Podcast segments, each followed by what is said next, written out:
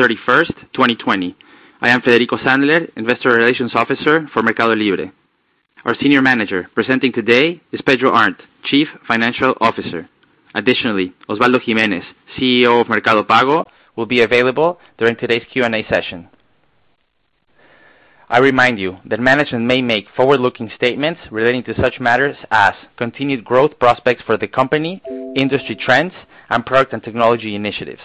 These statements are based on currently available information and our current assumptions, expectations, and projections about future events. While we believe that our assumptions, expectations, and projections are reasonable in view of the currently available information, you're cautioned not to place undue reliance on these forward-looking statements.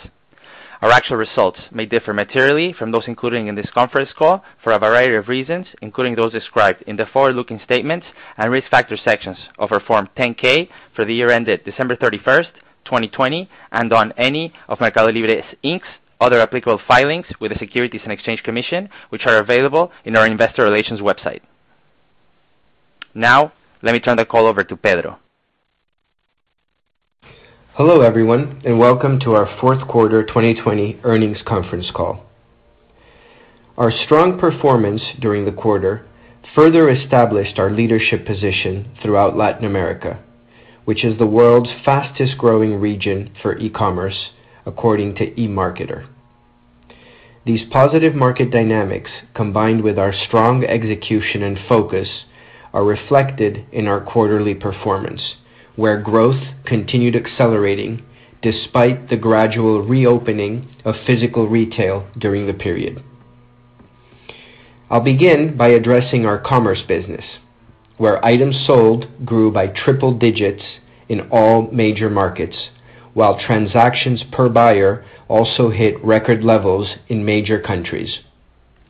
During the fourth quarter, consolidated gross merchandise volume grew 110% year-over-year on an FX-neutral basis. At the country level, Brazil was one of the highlights during the quarter, with FX-neutral gross merchandise volume growth accelerating to 84% year-over-year, while items sold doubled annually. Additionally, other geographies experienced robust triple-digit growth rates. While we encountered slight sequential deceleration in growth rates as retailers began reopening, this was less pronounced than expected. We had particularly strong performance in Mexico, whose contribution in units sold surpassed Argentina, becoming our second-largest geography in terms of sold items, a sign that we are consolidating market share in that country. Moreover, for the first time in our history, Mexico surpassed the billion-dollar mark in quarterly gross merchandise volume. Consumer trends towards online consumption remain favorable, signaling positive prospects for future growth. The number of buyers during the quarter reached a record high, resulting in almost 37 million unique buyers during the quarter and surpassing 60 million unique buyers for the full year 2020. The product breadth and increased convenience continues to attract new buyers at an accelerated pace when compared to pre-pandemic levels. In line with this, we've continued broadening our assortment, resulting in over 275 million live listings this quarter, and we remain a partner of choice for local and foreign merchants throughout Latin America. Our first-party offering continues to grow, reaching almost $200 million of total gross merchandise volume on a consolidated basis and representing high single digits of penetration during certain special promotional dates throughout the quarter. Let me now provide some additional detail on Brazil's performance on an FX-neutral basis, which resulted in sequential GMV acceleration of 10 percentage points and was a highlight for us during the quarter. Categories such as consumer electronics, where we lagged at the beginning of 2020, grew north of 15 percentage points sequentially quarter-on-quarter, driven by a renewed commercial and technological focus. During 2020, our more deliberate focus on Black Friday sales generated impressive top-line results. We made a concentrated effort to increase both investments and collaboration across our business units to maximize this peak promotional season. This included rebates and marketing campaigns, which leveraged our unique ecosystem of solution within advertising, credits, Mercado Shops, and Mercado Envios. Unlike other years, we also increased our volume of promotional deals, marked by the launch of our new user interface called Promotion Central, while expanding our improving return flows capacity. As a result, we doubled Black Friday sales year-over-year, both in terms of share as well as sessions, resulting in our highest fourth quarter market share on record. As we continue strengthening our Brazilian ecosystem, we are also attracting more global brands across multiple verticals. Relating to consumer products, we've partnered with Heineken, Kimberly-Clark, Nestlé, PepsiCo, and Heinz. In electronics, we've partnered with brands such as Samsung, and in regards to home improvement, we are working with Black & Decker and Kärcher. Significant progress in this regard yields important brand equity for MercadoLibre and deepens our product breadth, advancing our goal of becoming a one-stop destination for e-commerce across a growing number of product categories. Let's now turn our focus to Mercado Envios, which continues to be a key value driver as we enhance our cross-regional logistics capabilities. Our managed network reached a penetration of almost 80%, with Argentina, Brazil, and Mexico at 88%, 79%, and 76% respectively. On a consolidated basis, fulfillment reached a penetration of over a third of all items bought on our platform, led by Mexico at 60%, while in Brazil, over a quarter of all items are being fulfilled by MercadoLibre already. During the quarter, we shipped 214 million items, a growth of 131% year-on-year, and totaled almost 650 million deliveries for the full year. We also significantly improved our average lead times per shipment, reducing fourth quarter average lead times by 30% sequentially versus the prior quarter. Consequently, deliveries in less than 48 hours improved by 12 percentage points quarter-over-quarter and by 20 percentage points year-over-year. Within that, we meaningfully improved the share of same-day and next-day deliveries as well.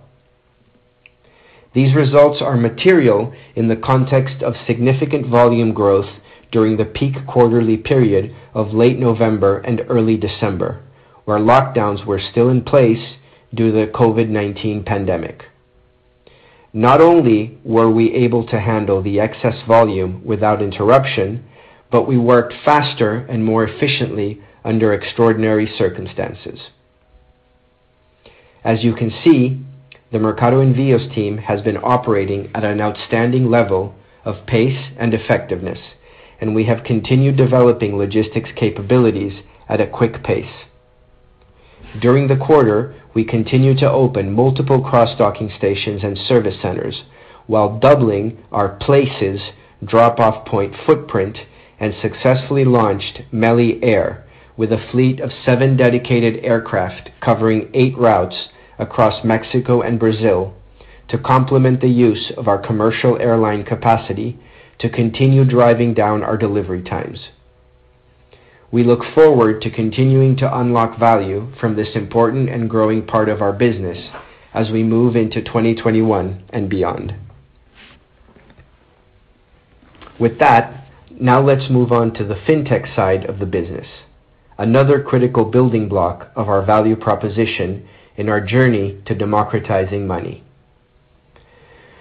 Consolidated Mercado Pago total payment volume reached almost $16 billion, growing 134% year-over-year on an FX neutral basis, and totaling 659 million transactions in the fourth quarter, representing a growth of 131% year-over-year. Our off-platform payments businesses reached $9.2 billion, growing at a robust 150% year-over-year on an FX neutral basis. Additionally, during the quarter, off-platform total payments in number represented over 75% of all Mercado Pago transactions. The trends towards digitization of money continued through the quarter, and our purely offline mobile point-of-sale offering, Point, began showing signs of recovery throughout the period. Online payments grew 143% year-over-year on an FX neutral basis and continued expanding its merchant base. Within that growth, we saw sequential deceleration due to higher impact on long-tail sellers amidst the easing of the COVID-19 restrictions. In Brazil, Mercado Pago was among the first players in the market to launch Pix as a means of payment. Our Pix offering is now available for sellers running Checkout Pro or any related products such as payment links or other branded checkout plugins.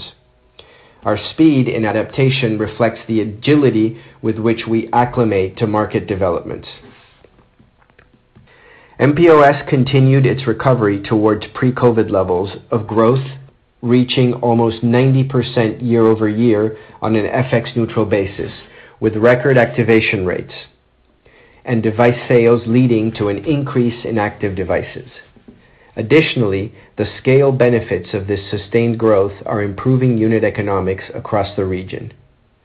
Devices sold once again surpassed 1 million on a consolidated basis, reaching over 6 million active merchants in the last 12 months.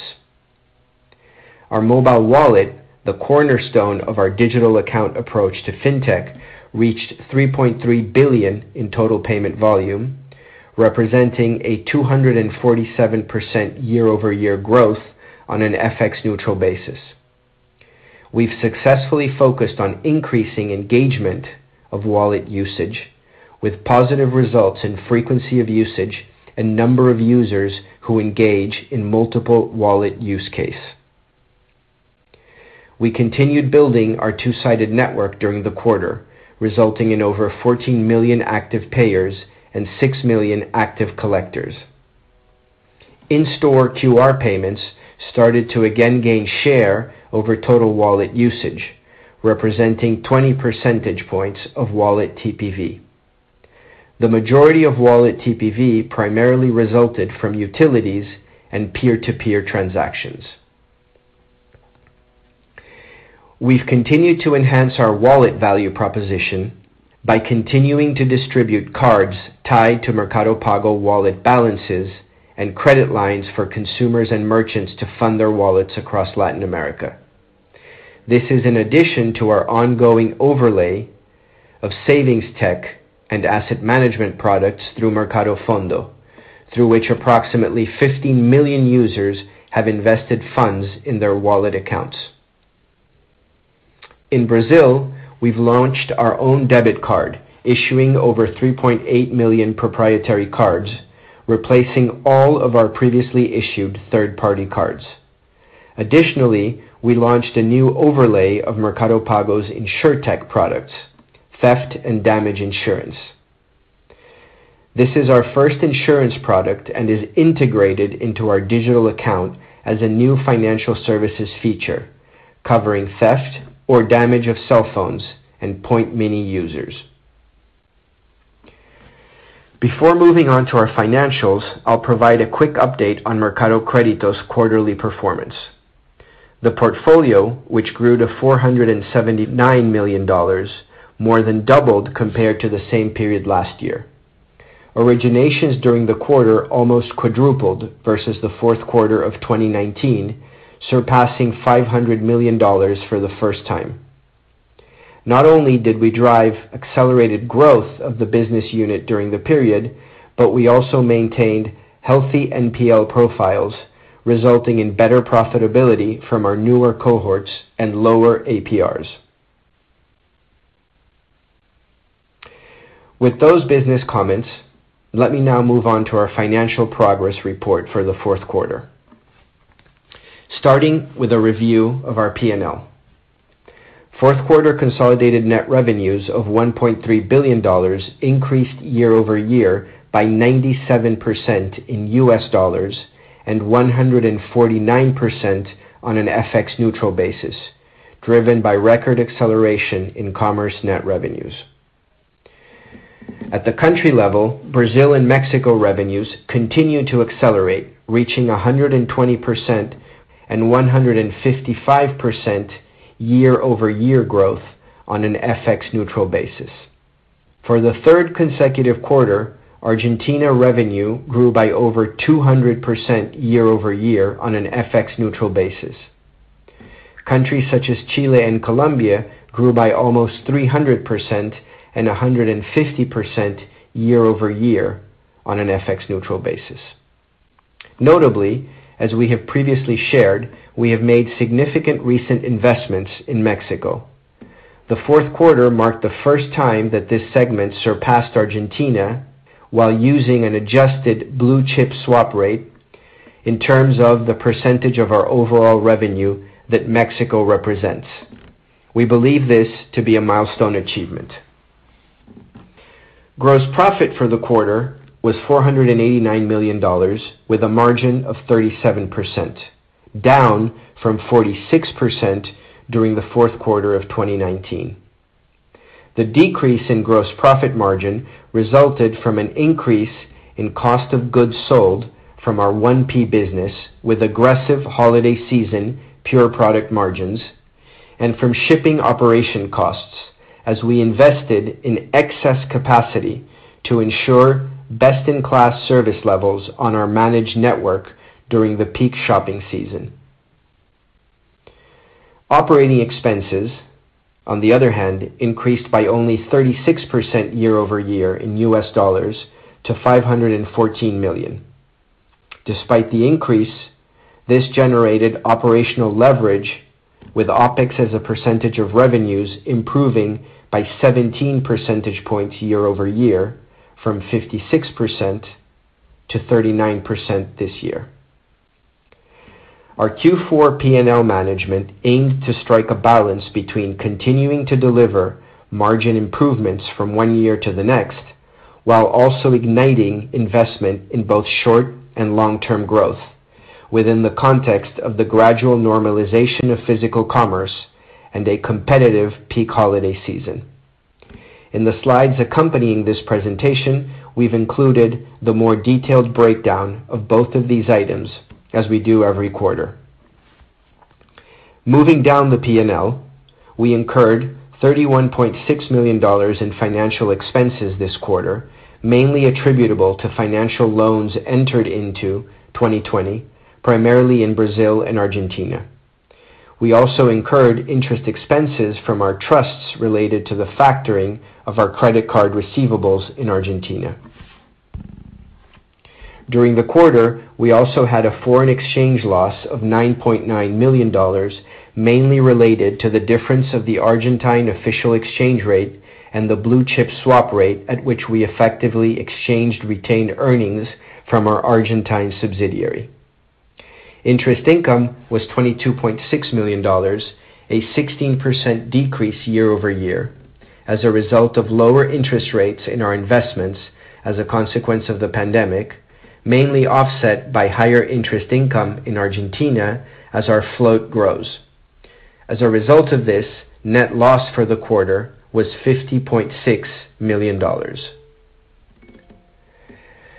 Building on the precedent we established in 2020, we are very proud to announce that we will release, in tandem with our annual report, our second consecutive annual sustainability report. Our commitment to sustainability has a strong connection with how we envision our business serving all our stakeholders. The report includes our sustainability metrics on key initiatives that include diversity, social inclusion, labor practices, energy consumption, greenhouse gas emissions, and waste management, among other items. Wrapping up, the fourth quarter of 2020 was another great quarter where the MELI team really put their heart and soul into executing for the benefit of our whole community of users. I'd like to reinforce on behalf of MercadoLibre our immense gratitude and appreciation towards all our employees and collaborators for their enormous effort to keep us safe during such a challenging year. We're incredibly proud of what the team has achieved and the programs it has launched during the quarter. We believe these accomplishments underscore our compelling long-term growth outlook.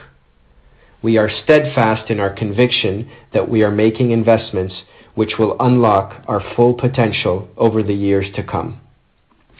The milestones we achieved in 2020 in the face of adversity demonstrate our ability to execute on multiple fronts and an indisputable commitment to growing commerce and fintech throughout Latin America. Elbow to elbow with our users and the broader community, we will continue to build our path towards financial inclusion and democratization of commerce in the continent. Thanks everyone, as always, for joining the quarterly conference call, and we look forward to keeping you updated on our progress next quarter. And We can now start tabling questions. Thank you. Thank you. And ladies and gentlemen, to ask a question, press star one on your telephone keypad. To withdraw your question, press the pound or hash key. Please stand by while we compile the Q&A roster. Our first question is from Irma Sgarz with Goldman Sachs. Your question, please. Yes. Hi. Thank you very much for taking my question. Um, Pedro, um, as you think about the rest of the year and you think about um, how you're coming up against tougher comps, obviously, inevitably at some point um, after the fantastic year you've had in 2020, what are some of the KPIs that you're most focused on um, in in that journey that you're ahead where GMV and TPV, uh, to a lesser extent, of course, may take a toll from the tougher comps and um and where do you encourage for us to look? And then secondly, um, on the digital wallet, as you mentioned, you're focused on the increase in use cases to drive relevance and stickiness with wallet customers. Um, yet at the same time, I think you also mentioned that peer-to-peer and utilities payments are still a very relevant um, portion of the transactions within the wallet. What are some of the examples of what you launched more recently in terms of use cases that you're most excited about? Thank you. Hi, Irma. Thanks for the questions. So I don't believe you should alter the KPI set you look at to follow our business. I think we continue to focus on units sold, on merchandise volume, on total payment volume, um, and the strategy remains unchanged regardless of what happens with the comps. There's a strong focus on continuing to deliver more free shipping with faster delivery and more reliable delivery. And then in terms of year-on-year comps, albeit it's true that obviously the comps become more difficult, I think also we've been looking at sequential growth, and that, to a certain degree, helps us understand what potentially happens once the year-over-year data changes, right? We've been sequentially, um, I think, continue to show good week-on-week evolution, um, and that is a way to look at something without the impact of pre Uh, and post-COVID results. So continue to track the same KPIs we've always tracked. The strategy remains unchanged. And in terms of uh, Pago, I'll leave that to Osvaldo. Hi, Irma. I'd say we did add some use cases. For example, um, transportation, public transportation in some of the cities where we operate or tolls uh, in Buenos Aires, for example, highway tolls, that is.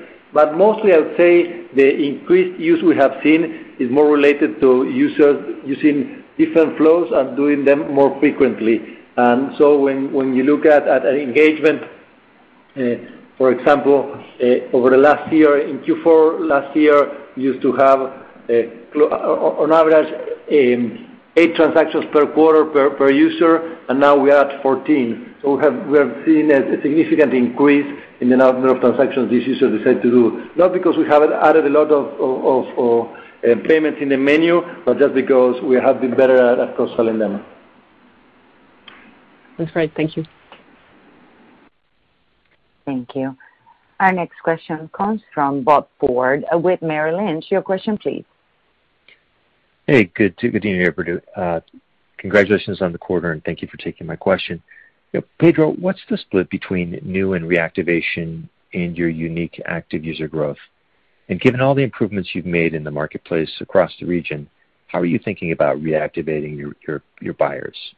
And when it comes to the mobile wallet, the growth rates you posted are fantastic, but relative to the size of the ecosystem, they still seem small. How are you thinking about activating new mobile wallets?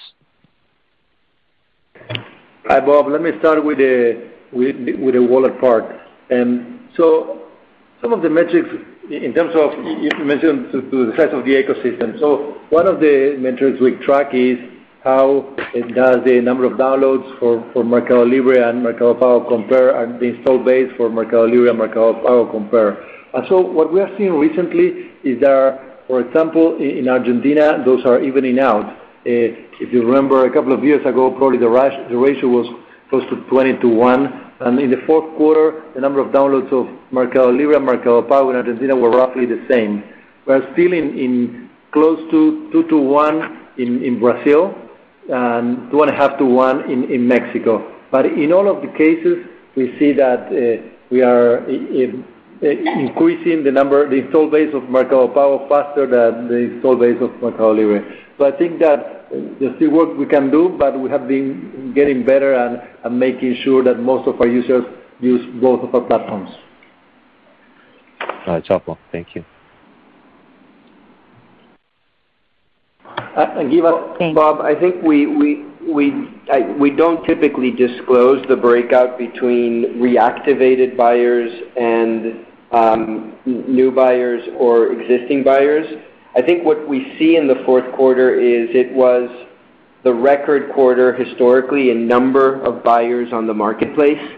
So obviously the installed base is very large, but we've also continued to add and reactivate buyers at a good pace, and never before had we had as many buyers during a quarter as we did in the fourth quarter of 2020.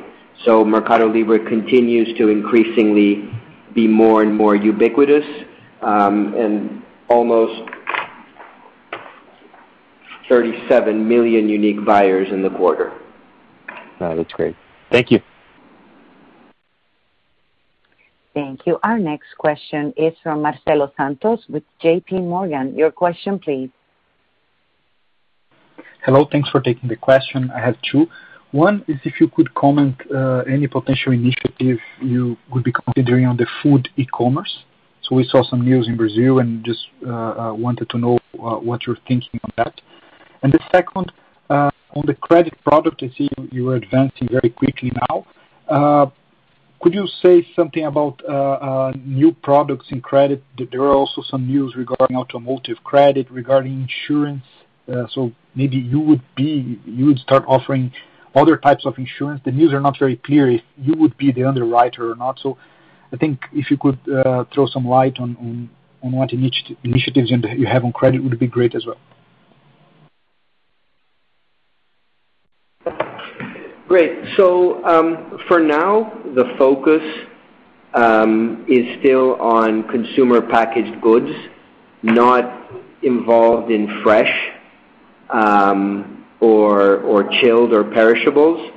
I do think we've said that we see that category as an important category in terms of frequency, and it's a category that we're doing a lot of work with. We think our combination of logistics capability plus top of mind and share of wallet potentially allows us to be an important player there.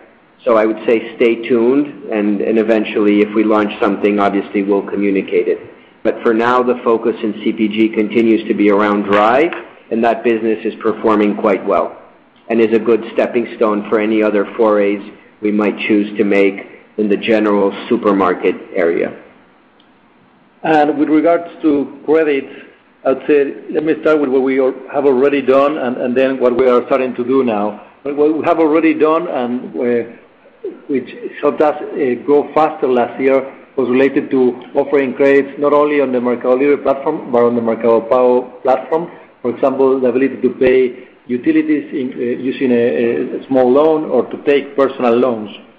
Those have been probably two of the large drivers behind the new products we launched. And in terms of what's coming, we are already in a pilot to offer a credit card in Brazil. So it's a small pilot uh, now, but we plan to scale that during this year. And in terms of insurance, uh, what we started offering is uh, theft and damage insurance. And here we are not the underwriter. We work with underwriters, so we are the channel. But we will do uh we are the channel both to sell and also uh, we will help um, users with their claims. Perfect. Thank you very much. Thank you. Our next question comes from Stephen Ju with Credit Suisse. Your question, please. Okay. Thank you so much. Uh, Pedro, can you talk about the set of circumstances that got Mexico to 60% fulfillment penetration, and hence, uh, what more work needs to be done in Brazil and other regions to get from 25%-30% uh, fulfillment to theoretically 60%-70%? Osvaldo, uh, a follow-up question on the on the wallet, if I may. Uh so you know, can you talk about the users and the growth rate there? It doesn't seem like you grew users sequentially from the third quarter, which I believe was also at 14 million or so. Uh so is this a matter of expanding the use cases, like you talked about just now, and then subsequently going out there to drive awareness? Thanks. Sure. So I think first of all, Stephen, just to put that in context, the overriding objective is to deliver fast, predictable, and hopefully as much free shipping as possible. And we can accomplish that as we do more and more deliveries on our own managed network. Within that network, fulfillment obviously has a series of benefits. But even when we look at our cross-docking initiatives, which in Brazil have made tremendous advances over the past year, the speed at which we've migrated the overwhelming majority of volume to our own managed network and away from drop ship, I think is one of the highlights of 2020, and we feel extremely well-positioned in terms of our logistics capabilities there with the combination of cross-docking plus fulfillment. And now moving sellers from cross-docking towards fulfillment, we believe is a matter of time. And Just as the sellers mature and grow more accustomed with our services, move them from cross-docking, where we're doing pickups at their locations, to getting them to send us more inventory up front. So uh, I think that's something that should continue to evolve. As we open more and more distribution centers closer to more merchants, that should also help, and we believe that with time, we will get there. Uh, Stephen, um, let me address the wallet part of your question. I would say that when you look at the numbers sequentially, uh, it's true there was a growth, but not as steep as you have seen in the past. I would say we have a huge acceleration between the second and third quarter, driven in some part by Auxílio Emergencial in Brazil. Uh, now that that was fading out in the fourth quarter, uh, we maintained numbers in Brazil, but we didn't continue to accelerate.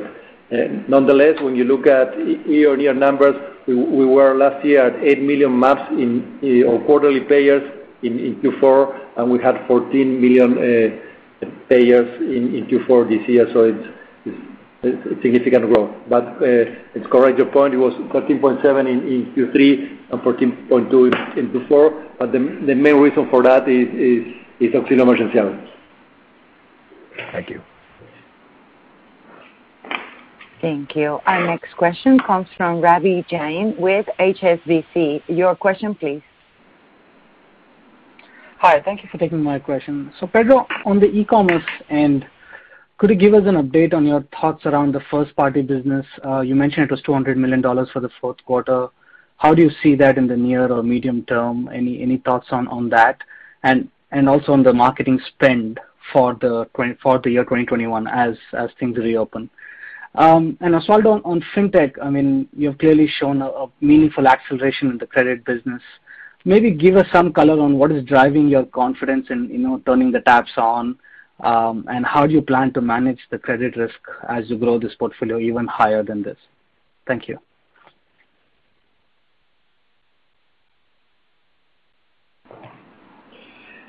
So the 1P business continues to be a business that we see as a tactical way to um, help when there is certain inventory breakage within our marketplace seller base, um, when we think that there are certain anchor products that we can sell more efficiently than merchants. And, and If you look at our Q4 market share results and the relative strength we had in Black Friday when compared to our own performance in other years, it goes to show how 1P can be very useful for these peak promotional seasons. So I think that business should continue to grow share and volume. Um, it's also very helpful when we're launching new categories to get us up and running very fast. So It's also instrumental in growing CPG, which has been a success story so far for ourselves. So It's not the core. It continues to be tactical, but should grow and help us across those key tactical areas I just mentioned. Um, marketing spend, I think what we've said is, as physical retail has began to reopen, as competitors have began to spend again in marketing, obviously there has been a ramp-up in spend when compared to the second quarter and the third quarter, which were sort of anomalies in that you had significant demand surge with very little spending. And so We're once again investing in, in acquiring new customers and bringing customers onto our platform as we see improved Net Promoter Scores and improved performance. Uh, I also think that over time, we we also aim to drive a certain amount of operational leverage from marketing spend. Our marketing budgets in absolute terms are very large given the pace that revenues have grown. And so It'll be about finding that right equilibrium between continue to investing in growth, um, and at the same time, making sure that we are also beginning to manage those investments efficiently from a bottom-line perspective. Ravi, regarding credit, I would say that the reason we decided to be more aggressive on the origination front is a combination of two things. On the one hand, I think we got more confidence on our scoring models and experience after several quarters already with COVID around, um, and we were able to originate with, with healthy spreads. And then also we have been working a lot on improving and automating our collection tools. So I think that that also helps us be more aggressive originating because we know we are better at collecting. Thank you. That's helpful. Thank you. Our next question comes from Gustavo Oliveira with UBS. Your question, please. Hello, everyone. Thank you for taking my question. Um, still, I would like to follow up on the 1P impact on your business, uh, Pedro. Um, uh, we see the 6.3% impact on margins, but obviously we don't know uh uh we don't know the magnitude uh, of the margin, the level that the margin is running now. Do you think you are already running an optimal level, and what are the lessons learned from from a profitability standpoint that you're seeing the 1P business? I know you're you're you're using it tactically, but as you said, it will also grow and will become more sustainable in some of the categories. So if you could share some of your thoughts on the profitability of that business going forward. Uh, the second question is also on the gross margin. Um, when you talk about the excess capacity you have invested in logistics for the managed network, uh, is there an expectation that you could see some cost dilution going forward, uh, or more pressure in the in the very short term uh, on that on that uh on that excess capacity? And one last question, if I may. on your Mercado Credit business as you accelerate growth, what are the implications for your funding strategy? Anything that needs to be adjusted there? Great. Thanks, Gustavo. So I would say that we are definitely not yet at what we think the long-term steady state margin structure for 1P can be. We are still building out scale. Um we are uh there's a category mix that is tilted to some lower margin categories like CPG. As we build out more 1P capabilities in higher margin categories, that will also help. But even if you look at our PPMs, our product margins, they are still, we believe, lower than they will be as we gain more purchasing scale, we optimize processes, et cetera. This is a business that we're investing in to build it out, and like most businesses in the early stages, we invest aggressively because we trust going forward, we will be able to optimize the economics around that. So, so Certainly the longer-term story for 1P should be of margin improvements versus where it is today at a relatively low scale still. On shipping, very quickly, I think what we intended to mean by excess capacity is leading into the peak holiday season. I think we tend to err on the side of making sure that we are we have enough excess capacity so that people don't receive their holiday purchases after Christmas. Um, and I think that drives up the unit cost per shipping a little bit, um, when we overshoot perhaps more than ideally. Once things normalize back in Q1 and Q2, and also as the business gets more and more efficient at both predicting um, volumes, but also more flexible in being able to upsize and downsize capacity utilization, we should be able to better manage that going forward, and I think we're already beginning to see improvements there. Okay. And Gustavo, with regards to credits, as we continue to increase our accelerations, eh, what we have been doing is increasing the funding available from banks we work with to eh, offload part of those loans. Today, roughly, we keep on our books 70% of those loans, and we offload the other 30%. And probably, uh, medium term, we plan to go more more towards the 50/50%. That that in that way, that shouldn't require lots of additional funding on our balance sheet. Thank you. Thank you very much. Thank you. Our next question comes from Edward Yruma with KeyBanc Capital. Your question, please. Hey, good evening. Thanks for taking the questions. I guess first, um, good to see you guys close some of the pricing gaps in places like Brazil, uh, particularly in consumer electronics. Is this just a move to be more price competitive during the holiday season, or do you think that you're going to kind of continue to keep the pricing gaps tight? And then as a follow-up, uh, interesting commentary on the growth in Mexico. It seems like other retailers are making big moves there as well. Do you expect to be able to maintain or grow share in that market given what looks like an increasingly competitive environment? Thank you. Great. Um, so part of the 1P business when we talk about tactical, and I talked about anchor products, is the ability to, especially for these anchor products, be able to be more price competitive. And that's very relevant in categories like consumer electronics. So this isn't exclusively a fourth quarter strategy. I think going forward, um, we we intend to use the 1P business in part to be able to continue to close some of those pricing gaps.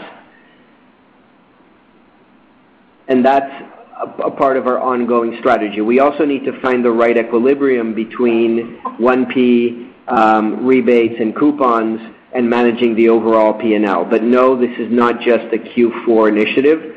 I think part of our ability to reignite growth in Brazil, when we look at the three quarters of 2020, has been driven by our ability to identify those pricing gaps and close them. And so This is something that we intend to continue to do going forward because it's been a part of our growth story. Uh, look, our Mexico business continues to perform incredibly well. Um, that business has sustained very, very high levels of growth now over multiple quarters.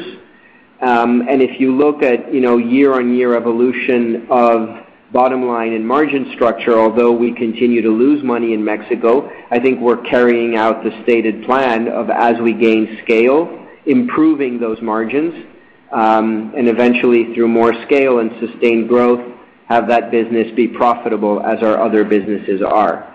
So so far, Mexico, I think, has been an extremely positive part of our of our story. Um, and we're very pleased with the way that business has continued to grow top line and the share it's been able to hold in Mexico. Thank you.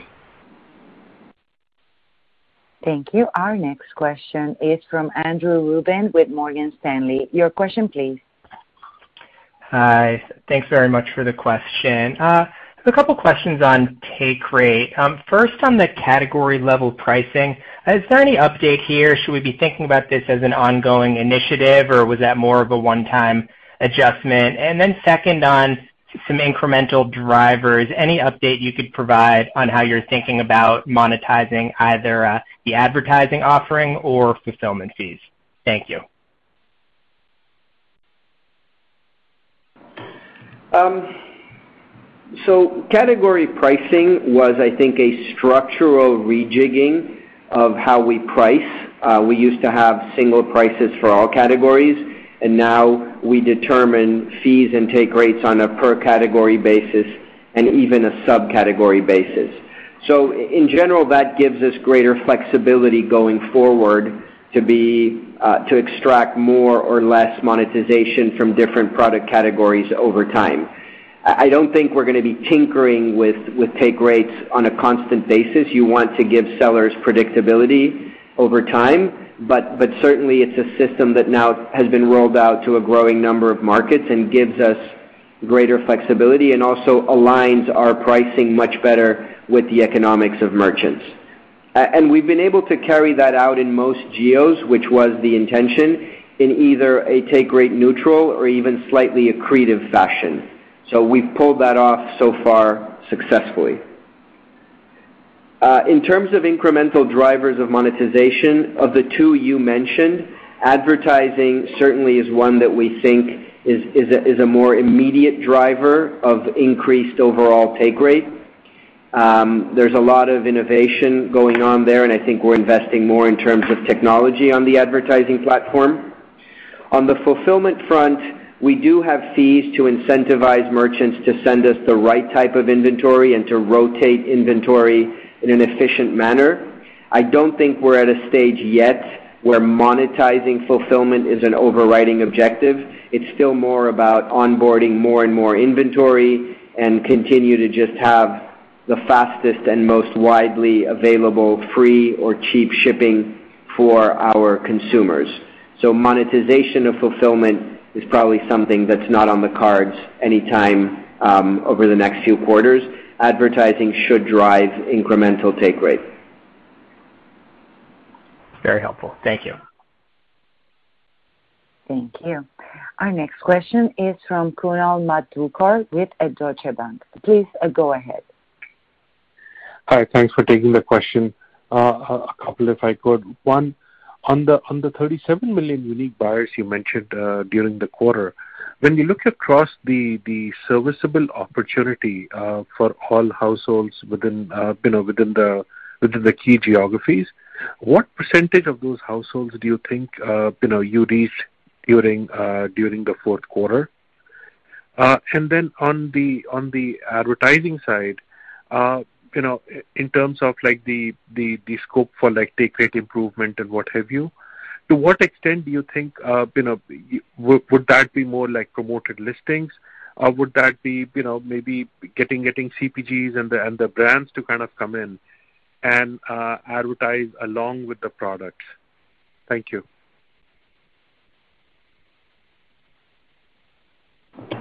Yeah.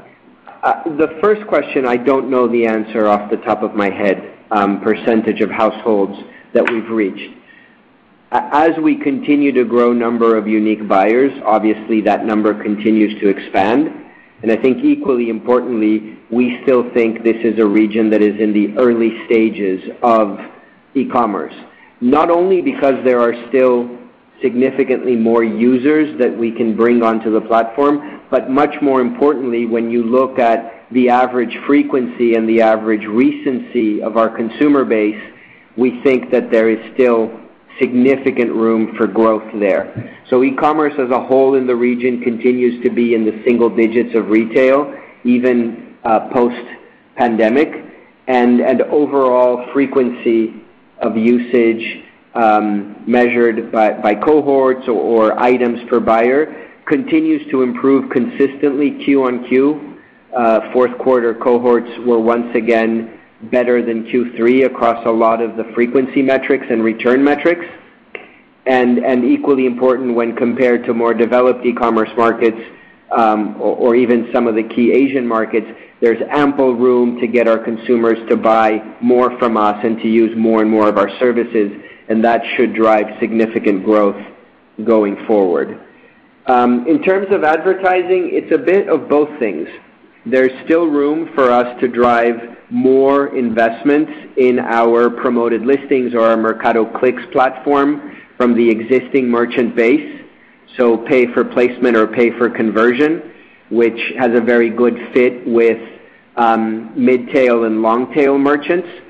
But Also a lot of the investments we're making is in working closer with not just CPG, but brands and branded retailers in general, for them to be able to advertise more on our platforms. Obviously, categories like CPG, as we get stronger there, begins to allow for advertising partnerships with some of the largest advertisers globally, and that's one of the reasons that we're optimistic about the growth possibilities for the ad business. But, but it's, it's across both types of products, advertising and also product placements and and, and conversion uh, advertising products on the platform.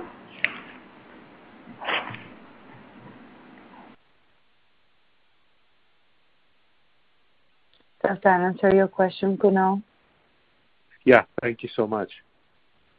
Thank you. Our next question comes from Jamie Friedman with Susquehanna. Your question, please.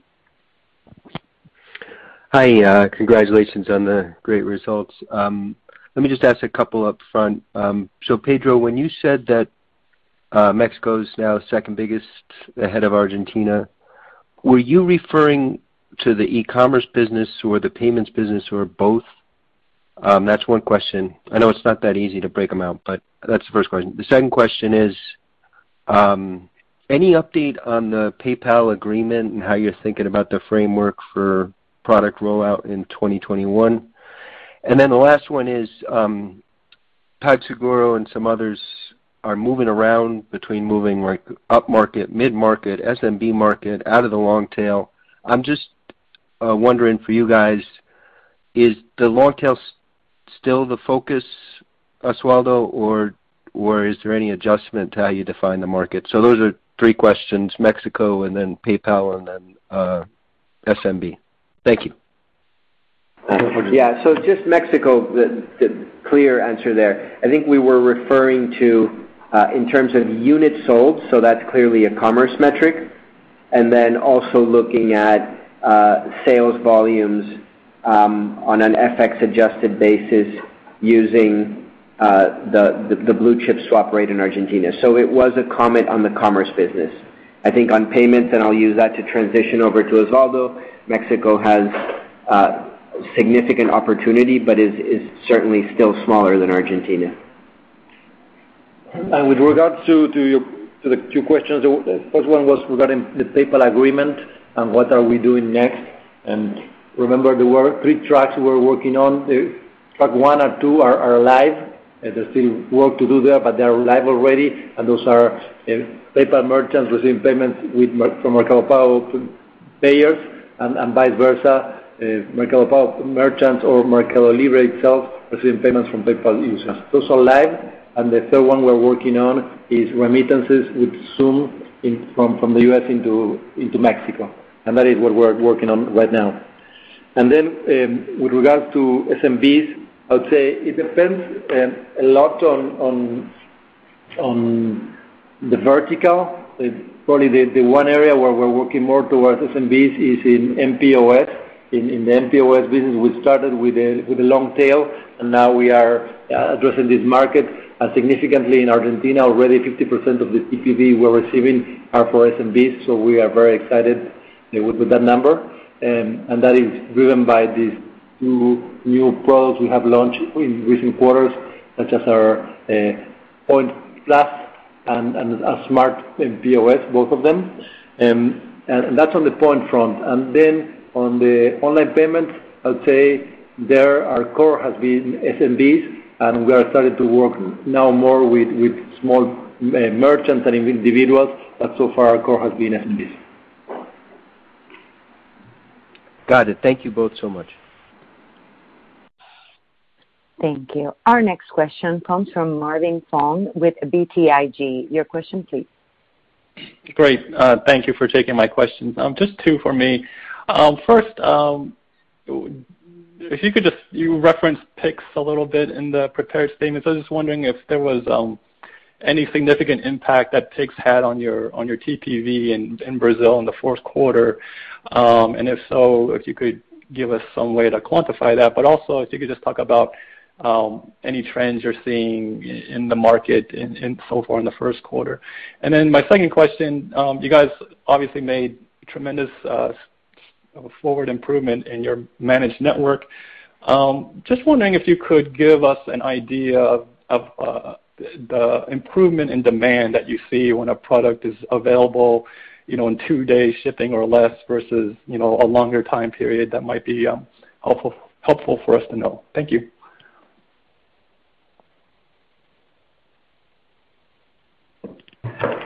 Marvin, let me start with Pix. I would say that so far we have seen a significant shift in transfers towards Pix, but these are mostly DOC and DEP transfers and also some boletos, which are good. Eh, it's good that it's happening because those eh, Pix transactions are online real time, and they work eh, 24/7. It makes it easier for us on the marketplace to structure shipping because we receive payments throughout the weekend. And before with boleto, it was only working during weekdays. Um, and also, these transactions are faster and cheaper. Now, when it comes to those are transfers mostly. But when it comes to payments, so far, the the the impact has been marginal. We've only we've seen some of our wallet users paying in Pix merchants and vice versa, third parties paying on our network, but so far, those have been marginal. Great. Look, on shipping, we don't disclose lift on on improved times. We continue to have as one of our most important objectives to increase the percentage of shipments we do next day, to increase the percentage of shipments we do same day even, as we push more and more same day. So, so clearly, we believe that that helps conversions, it helps stickiness, and it's one of the most important drivers of incremental volume, but we don't disclose any specific elasticities around uh, improvements in delivery time and lift in GMV. But it is one of our important objectives, and we've continued to consistently, over the last few quarters, increase both the percentage of items delivered next day and also same day. That's very helpful. Thanks, uh, Pedro and Osvaldo. Thank you. Thank you. Our next question comes from Gabriel Simões with Itaú BBA. Your question, please. Hi, guys. Thanks for taking my question. Um so a couple months ago, you disclosed a few initiatives uh, you believe could unlock significant value here for Brazil, uh, such as the take rate verticalization, the 1P, the buy box, um, optimizing the installment policy, uh, and lowering the lowering the cost of shipping.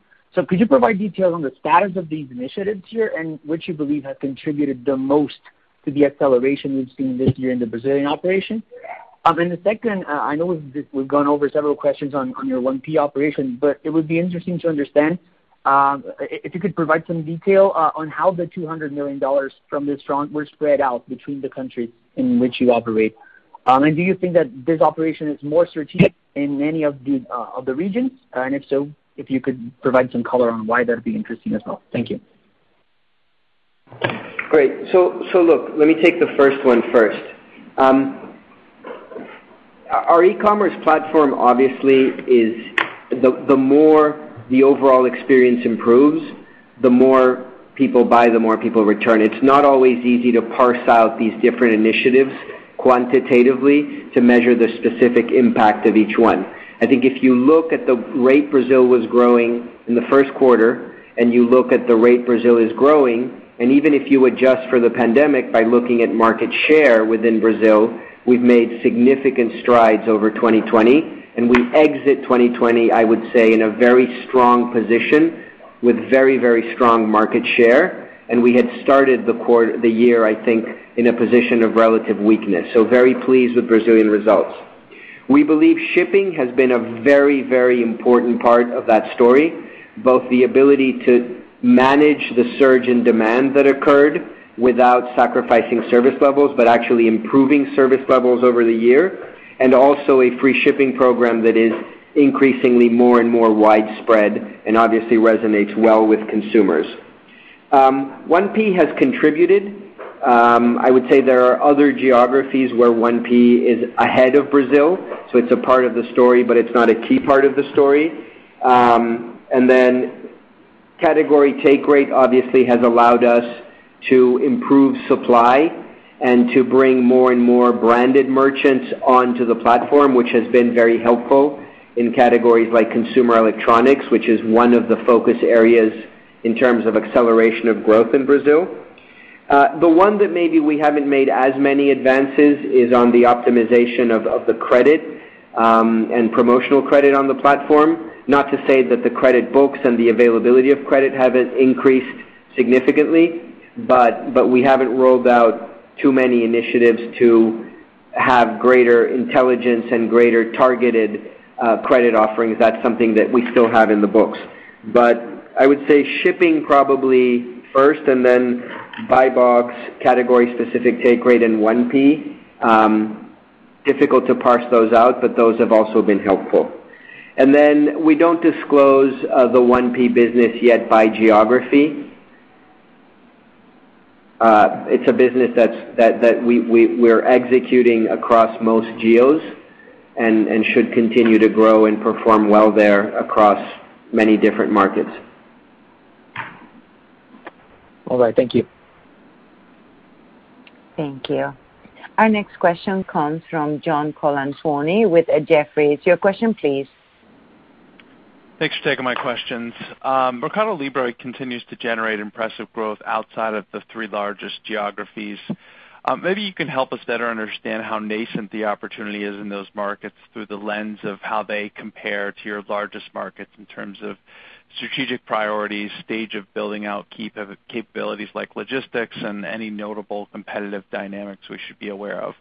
And then my second question is on the credit business. Uh, can you help disaggregate how much of the growth in your portfolio during Q4 was driven by expanding within existing users versus uh, loaning to new users? Thank you. Great. Um so both Chile and Colombia have been um, highlights of the year. Chile right now is by far the fastest-growing market, Um, and Colombia is second um, in terms of rate of growth. And Despite the fact that we still don't have the full platforms rolled out in those markets in terms of uh, the offering of our fulfillment centers, um, penetration of Envíos in general, and the same goes for Pago and many of the Pago offerings, uh, both on platform, but more importantly, off platform. So as we continue to roll out more and more of the features that are already existent in in the big three markets, we believe that those solid growth rates, um, we we, we, we potentially could maintain those, and, and those should be incremental contributors to our overall metrics going forward. When you look at the relative size of the Chilean or the Colombian economies, we as a company have typically under-indexed that somewhat. And I think with these rapid growth rates, these countries, in a way, are beginning to grow more into fair share. So um, it's, It's been good to see Chile and Colombia accelerate the way they have accelerated over the past few quarters.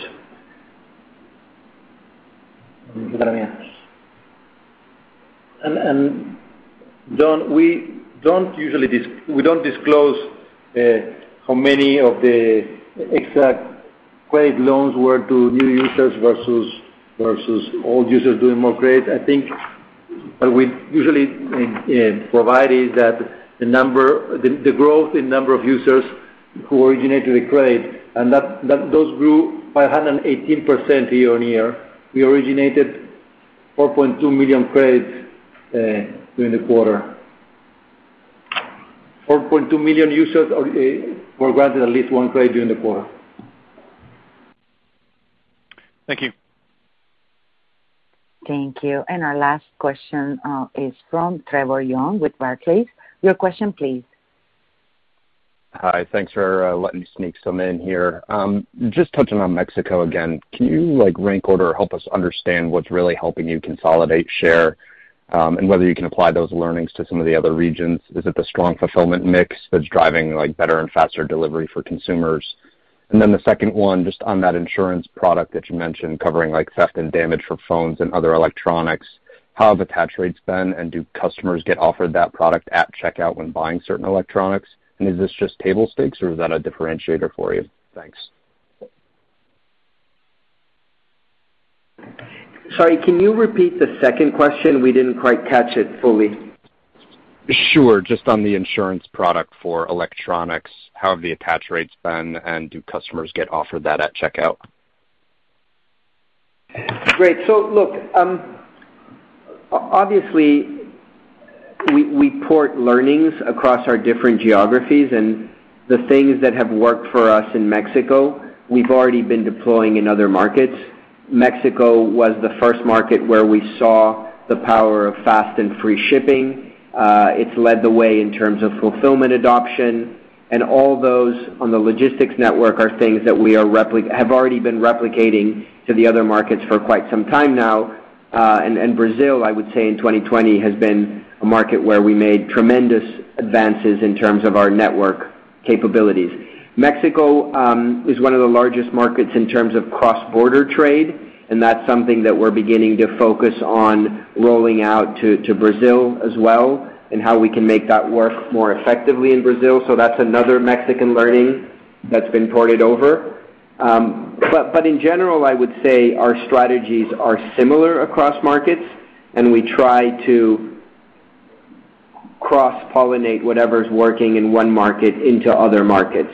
I think that's part of the reason. It's been more about do we have the resources to be able to deploy um, what we've learned in one market across others? And going back a little bit to Chile and Colombia, part of what's happening as a consequence of our scale is that also we have more and more engineers, and we're able to have more resources available, not only for some of the smaller business units like advertising, but also for some of the newer geographies to be able to put them on equal footing over time with the platforms that we have in Brazil and Mexico. And with regards to insurance, up until recently, the only product we used to offer were extended warranties, and those were only offered on the MercadoLibre app at the time of the checkout. Uh, now we extend we launch uh, theft and damage, and we offer those too on the on the Mercado Pago app, uh, and those can be done at any point, and not only during the checkout, but afterwards.